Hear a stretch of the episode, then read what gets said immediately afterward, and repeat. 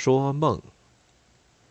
我记得四岁起我就做怪梦，从梦中哭醒，以后我每夜都做梦，有好梦，有噩梦，半夜醒来时还记得清清楚楚，再睡一觉就什么都忘记了。人说做梦伤神。又说做梦精神得不到休息，等于不睡。但是我至少做了七十年的梦，头脑还相当清醒，精神似乎并未受到损伤。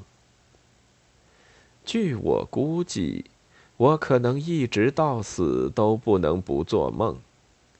对我来说，只有死才是真正的休息。我这一生中不曾有过无梦的睡眠，但是这事实并不妨碍我写作。人们还常说“日有所思，夜有所梦”，这句话有时灵，有时不灵。年轻时候，我想读一部小说，只寻得残本。到处借阅也无办法，于是，在梦里得到了全书，高兴的不得了。翻开一看，就醒了。这样的梦，我有过好几次。但还有一件事，我至今并未忘记。一九三八年七月初。我和静怡从广州回上海，待了大约两个星期，住在拉培德路上的一家旅馆里。一天深夜，我正在修改《爱情三部曲》，准备交给上海开明书店重排。早已入睡的静怡忽然从里屋出来，到阳台上去立了片刻，又回来。走过桌子前，没头没脑的说了一句：“我梦见你死了。”他就回里屋睡了。第二天我问他，他什么都不知道，我也无法同他研究为什么会做这个梦。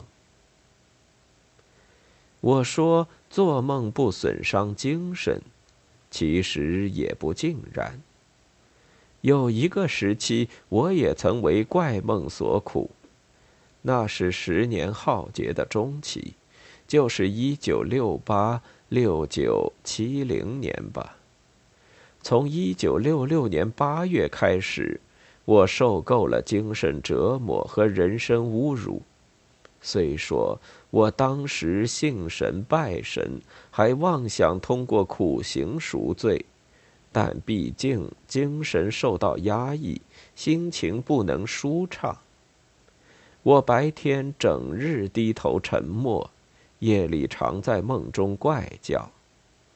造反派总是说我心中有鬼。的确，我在梦中常常跟鬼怪战斗。那些鬼怪三头六臂，十分可怕，张牙舞爪向我奔来。我一面挥舞双手，一面大声的叫喊。有一次在家里，我一个人睡在小房间，没有人叫醒我。我打碎了床头台灯的灯泡。又有一次在干校，我梦见和恶魔打架，带着叫声摔下床来，撞在板凳上，擦破了皮。第二天早晨还有些痛。当然不会有人同情我，不过我觉得还算自己运气好。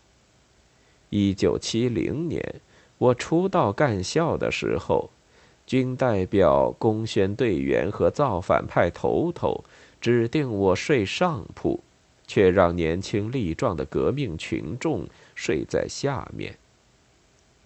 我当时六十六岁，上上下下的实在吃力，但是我没有发言权。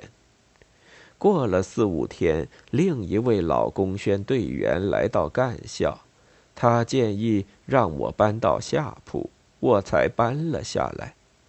当时我仍然睡在上面，那么我这一回可能摔成残废。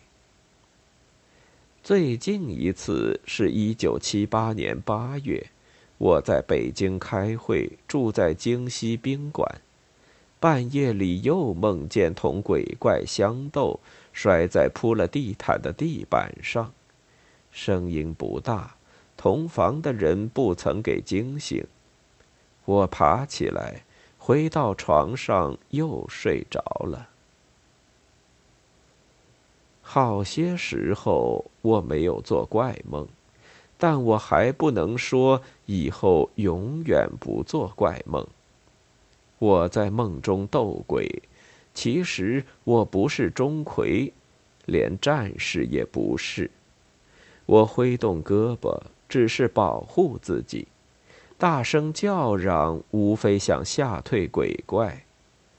我深挖自己的灵魂，很想找到一点珍宝，可是我挖出来的却是一些垃圾。为什么在梦里我也不敢站起来，捏紧拳头朝鬼怪打过去呢？我在最痛苦的日子，的确像一位朋友责备的那样，以忍受为药物，来纯净自己的灵魂。但是对我，这种日子已经结束了。十月。二十二日。